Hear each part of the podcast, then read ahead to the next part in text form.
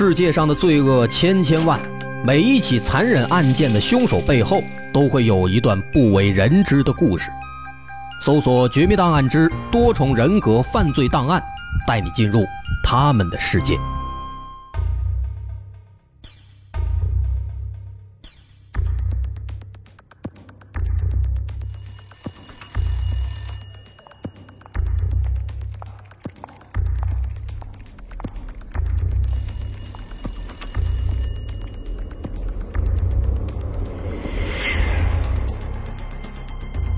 探索事实真相，搜寻幕后真凶。欢迎收听《绝密档案》。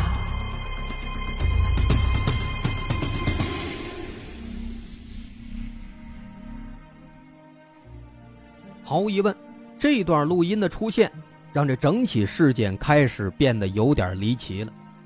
那对这段录音的内容和他的表达呈现的方式，警方也做了相应的分析，但是越分析发现越奇怪。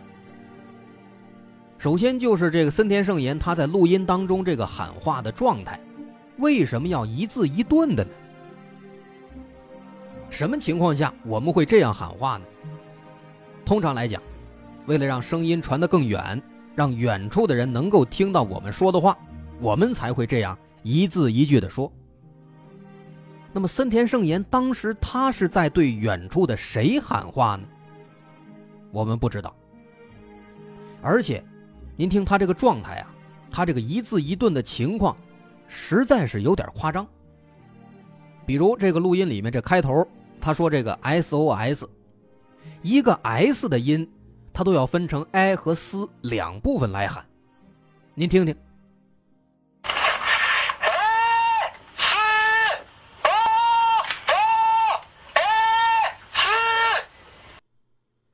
所以说呢，他的这个喊话的状态啊，就让大伙感到非常奇怪。他为什么要用这样的方式呢？而且，他是在对谁喊呢？起初很多人都觉得他可能是在对天上的直升飞机喊，但是后面深入研究之后，大伙发现这个问题好像没有那么简单。其次，最核心的问题还是这个录音带的用途。到底是什么？你看，求救就求救吧，他为什么非要把这些话给录下来呢？这录音机又不是发报机，你录下来也没用啊。他用意何在呢？在这深山老林里边，你播放放给谁听呢？他声音也不大呀。那这个时候啊，有人就提出了一种可能，说也许啊，是这森田圣言当时在求救的时候，慌忙当中不小心。按到了这个录音的按钮，哎，也就是说呢，这段话是他不小心录下来的，他自己不知情。但是啊，用过这种便携式的小录音机的朋友肯定都知道，一般来讲啊，这个便携式的小录音机，它为了防止用户哎不小心点上录音了，把这个原本内容给抹了，给覆盖了，所以这个录音机在生产的时候呢，都会设置一个功能。就是说，如果你要录音，你只摁那个录音键是不管用的，你必须要把录音键和播放键两个按钮同时摁下去，才能开始录音。而且那个年代那录音机那键盘都是机械式的，你同时按下去还挺费劲的。所以说，因为不小心才把声音录下来，这种可能性其实非常非常低。那么这种可能性排除了。他为什么要录这个求救的话呢？有人又猜，有没有可能是他为了节约体力，所以才把这些话录下来，然后呢，只需要一遍一遍的播放就可以了，他自己就不用再使劲喊了。那这种可能性啊，也不是没有，但是呢，就像刚才咱说的，这种便携式小录音机，它的音箱功率太低了，你放出来声音也不大，很难说有人能听见。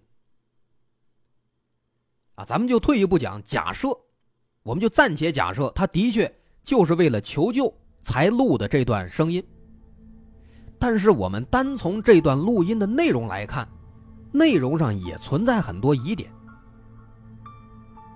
一般来讲啊，这种求救的这种信息，他在录制的时候，在说的时候啊，首先，人们都会先表明自己的身份，然后说我原本来这儿要干什么，我被困的地点具体在哪儿，以及简要的遇难的过程，把这些要素说清了，才能够让收到信息的人准确的过来施救。但是呢，他的这段录音显然是不符合这个标准的，而且一般来讲，登山者都会有一个这样的基础知识，肯定在求救的时候都会先说我是谁，我被困在哪儿，都会说这个。但是这个录音里边没有，他只是在说地点就是最初遇到直升机的地方，啊，这是那个录音里边的原话。那么其实从这些话来看呢，很明显。他是在对某一个具体的人喊话。假如说，假如说，哎，你遇难了，然后你对着天上那个搜救队喊，说自己在最初遇到直升机的地方。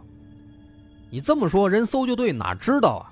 人哪知道你最开始是在哪儿遇到直升机的？所以说，他这个话呢，很明显是在对某一个具体的人在说，并不是说在大范围的无目标的发出呼救信息。所以分析到这儿，这问题就又回来了，又回到上个问题了：这森田圣言到底在对谁喊话呢？这是一个非常重要的问题。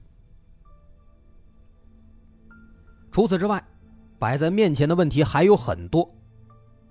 那个巨大的 SOS 那个标志，是不是森田圣言摆放的？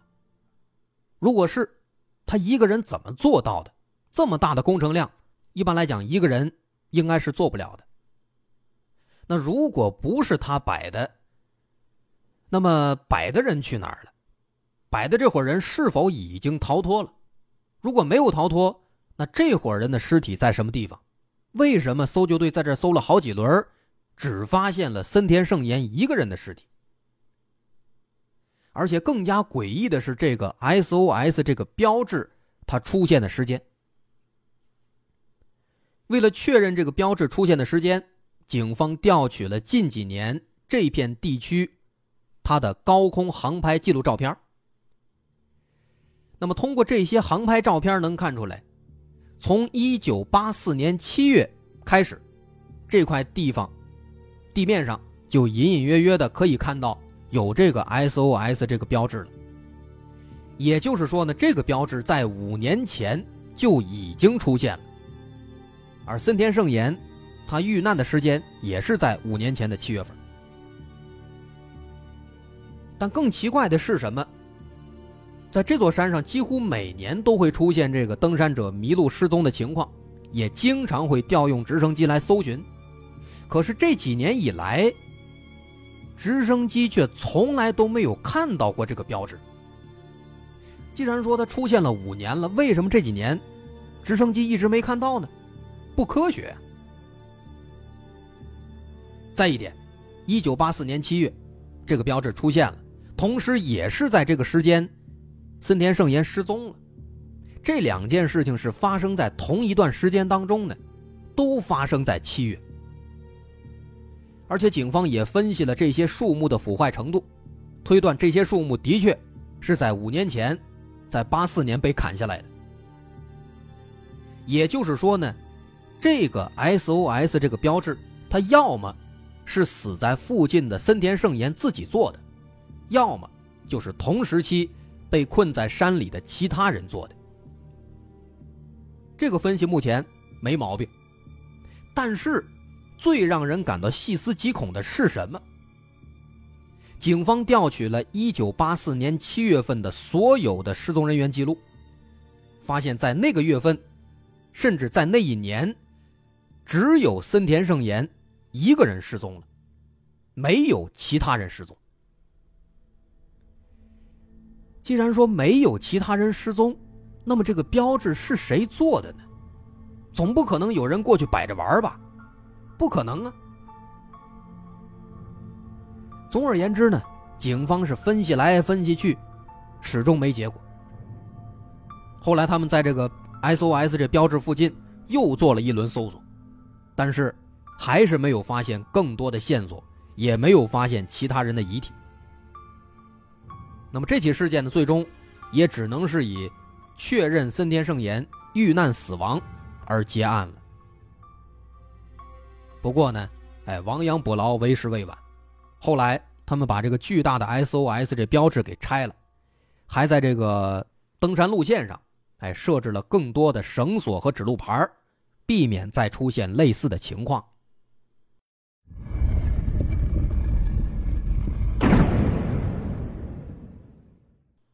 目前这起事件很明显，警方无法从事实和证据的角度来推导出整起事件的经过，的确很遗憾。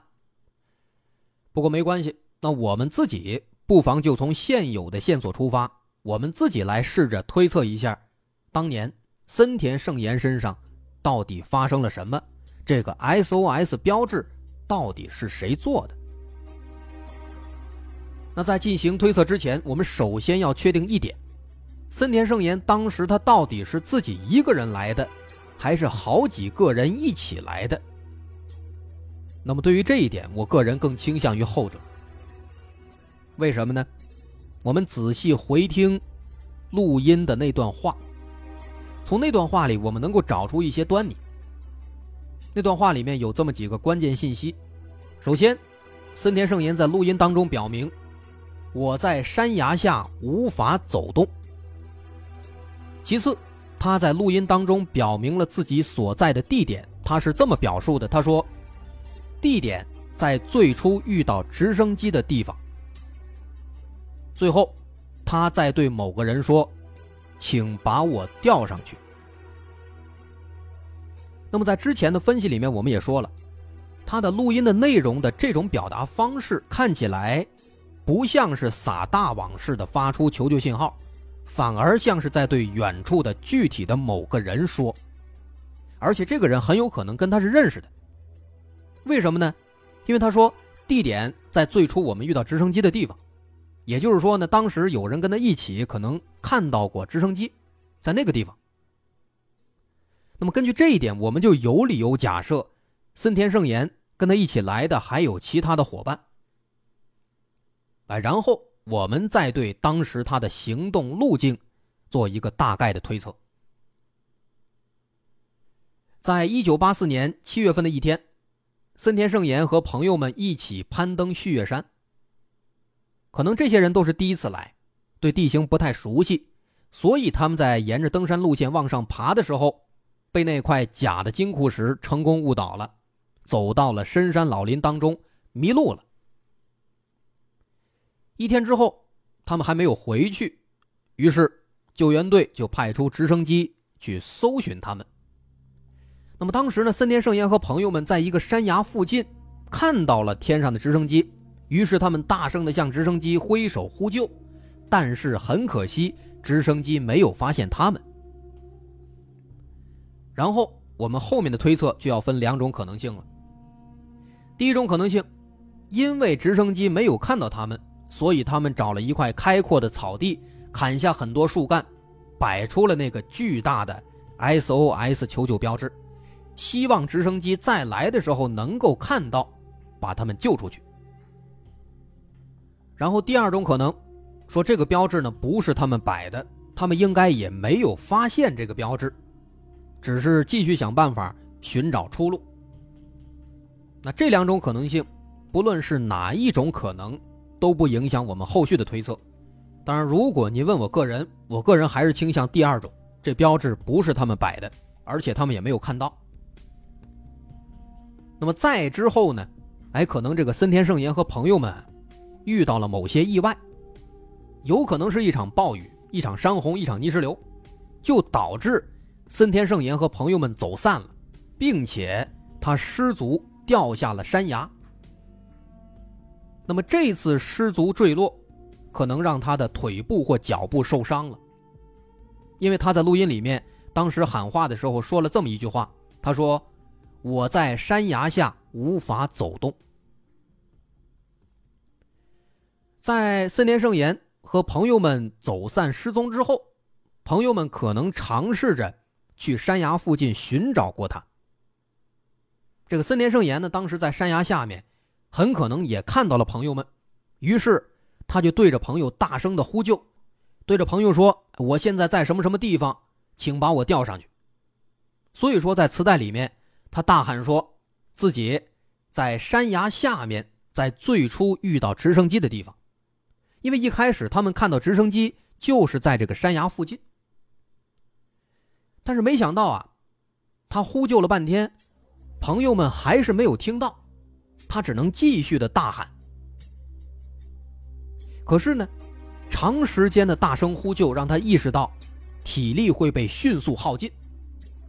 可是他手上呢也没有喇叭，没有别的扩音工具，于是他只能够把录音机拿出来，把这些求救的话录下来，然后不断的播放。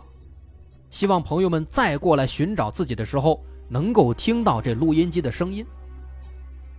啊，虽然说录音机声音很小，但是聊胜于无啊，这也是他仅有的希望。因为除此之外，他没有别的任何工具了，总不能坐以待毙，所以说还是要试一试。那么之后再到后来，他的朋友们可能没有再返回这个山崖附近，所以一直都没有发现他。他的朋友们继续往其他地方寻找出路，哎，最终成功获救，自己走出去了。所以，唯独这个走散的森田圣言，他还被困在山里。那么，他的朋友们获救之后，他们应该也通知了相关部门，让相关部门来寻找，但是后来仍然是没有找到。那另一边，被困在山里的森田圣言很绝望。在原地等了一段时间之后，他认为自己不能这样等死，于是开始向其他地方慢慢移动。哎，然后他就遇到了那幅巨大的 SOS 求救标志。那这个巨大的标志肯定比他那录音机要醒目多了，于是他就在这个 SOS 标志附近等待救援，却没想到这一等就是五年。五年之后，他早就饿死了。那以上，这也许就是森田圣言身上曾经发生的故事。这是我们结合现有的线索和信息做出的最大程度的还原和推测了。不过至此，这个工程量巨大的 SOS 标志到底是谁做的，我们还是没有搞清楚。如果说不是森田圣言和他的朋友们一起制作的，那么这个标志就只能是当时。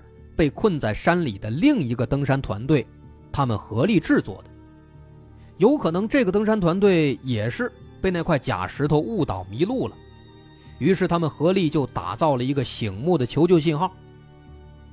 但没想到，没多久之后，人多力量大，他们凭借自己的能力找到了返回的道路，成功获救，就像森田圣言的朋友们一样，而那个巨大的 SOS 标志。就永远的留在那儿了。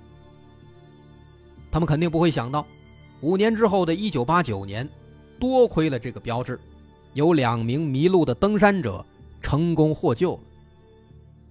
与此同时，伴随着这个巨大的标志，还留下了一连串的谜团和传说。